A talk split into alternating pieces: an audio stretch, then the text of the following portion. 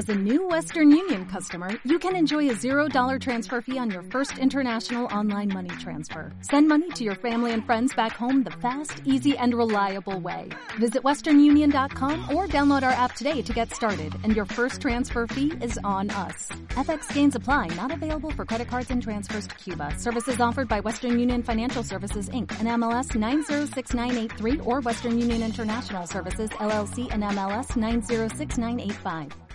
Y con gusto recibimos hoy a través del teléfono a Luis Arias González. Muy buenas, Luis.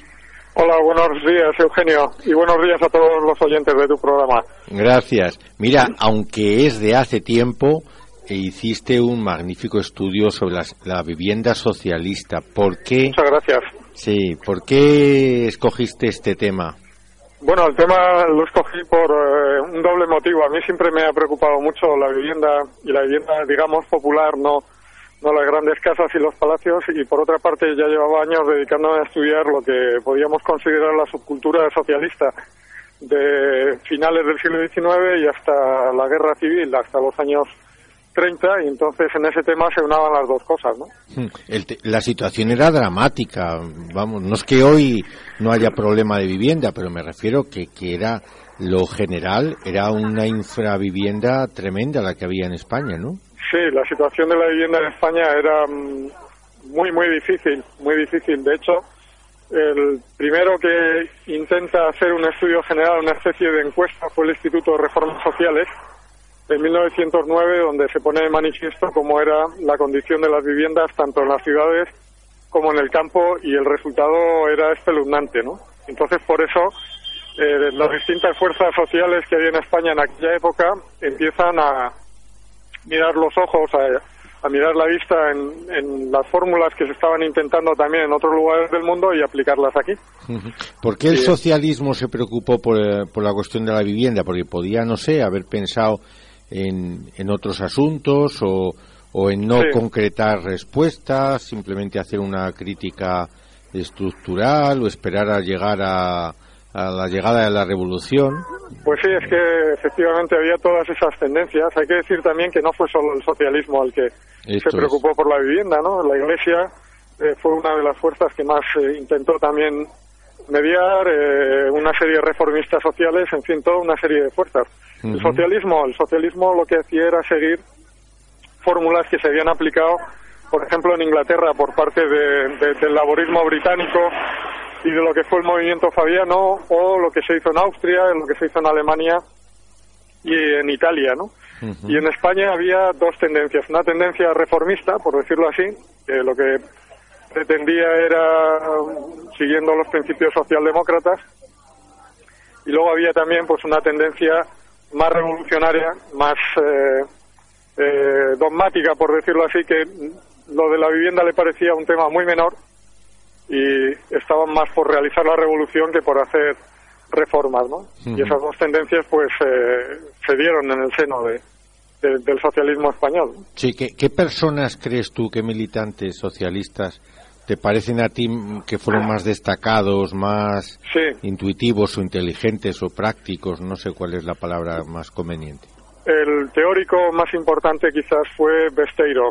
Besteiro dentro de las tendencias que había en el Partido Socialista siempre fue, eh, por decirlo así, el que aportó la, el entramado intelectual ¿no? en torno a la vivienda y luego los prácticos pues fueron eh, Hernández Rizo, que fue el fundador de la gran cooperativa socialista Pablo Iglesias, y el arquitecto Francisco Azorín, que era el arquitecto municipal de Córdoba y un hombre que ya había estado eh, realizando proyectos de vivienda barata, que es como se conocía en, en el lenguaje de la época, en Córdoba y en otros lugares de, de Andalucía. ¿no? O sea que Y Hernández este era Rizo arquitecto Sí. municipal. era arquitecto municipal de Córdoba y es una de las grandes personalidades, era también esperantista, un verdadero intelectual y una de las grandes personalidades de- de- de- del Partido Socialista y de la UGT eh, en torno al tema de la vivienda. ¿no? Yo no soy eh, especialista en este tema, aunque siempre he tenido cierta afición a la lectura, por ejemplo, de, de aquel libro de Saborí sobre ilustres asturianos, y me impactó mucho Manuel Llaneza, de quien también he visto que hablas en tu libro. Sí, además estoy realizando una biografía, no sé cuándo la acabaré. Manuel Llaneza pertenece a esa rama precisamente posibilista de de, los que mm, querían convertir la UGT en un sindicato de servicios. No les preocupaba tanto la, la toma del poder, como va a pasar luego a partir del año 32, ¿no? Y demás, sino un sindicato moderno, un sindicato de servicios, y Manuel Llaneza hizo sus pinitos de, de vivienda obrera en, en Mieres, que fue, como sabemos, el alcalde de Mieres, ¿no? Sí. Mira, otro tema que me ha parecido muy interesante en tu libro es que, sin que niegues la buena voluntad de las iniciativas, por así decirlo, burguesas, aparece claramente la, la, insuficiencia de, esos intentos pues, del Marqués de Comillas y de... de, ¿qué, ¿qué, es lo que pretendían y qué crítica o, qué elogio haces de ello? Bueno, yo creo que, que elogio hay que ponerse en las circunstancias de la época. elogio debiera ser hacia todos. En realidad ahí confluyen distintas eh, sensibilidades políticas y distintas sensibilidades sociales para resolver un problema. Cada uno pues eh, tenía una orientación diferente. Unos eh, remarcaban más el concepto de propiedad, otros remarcaban más un concepto de uso, otros combinaban ambas cosas. Unos tenían una visión muy paternalista, otros tenían una visión menos paternalista, más autogestionaria eh, fomentando las cooperativas.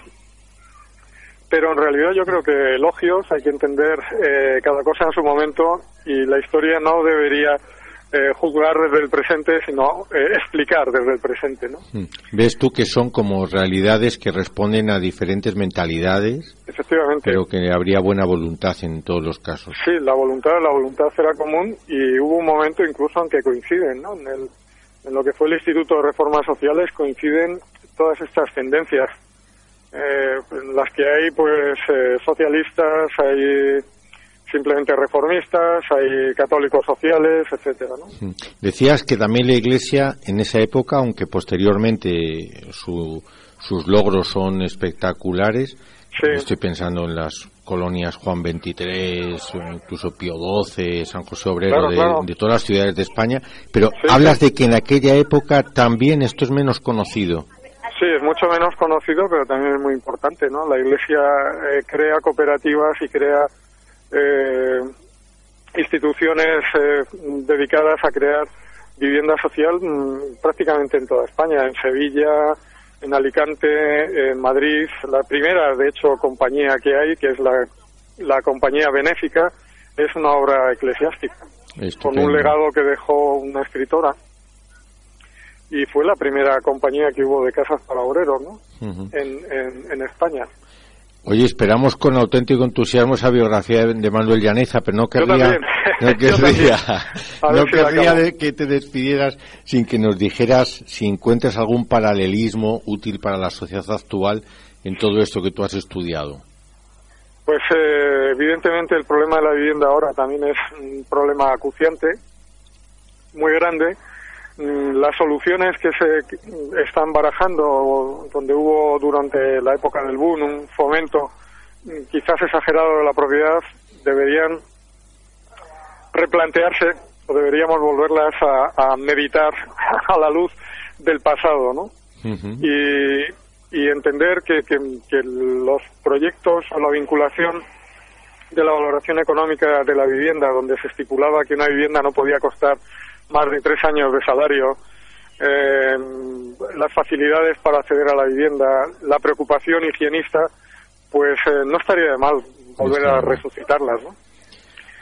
Pero en fin, eh, nos, alegra. Hubo también en su momento especulaciones, igual que ahora, hubo también burbuja inmobiliaria e incluso la propia gran cooperativa acabó mm, mal, acabó mal por mala gestión acabó mal por por, por, por la propia situación económica que se dio con la crisis del 29, ¿no?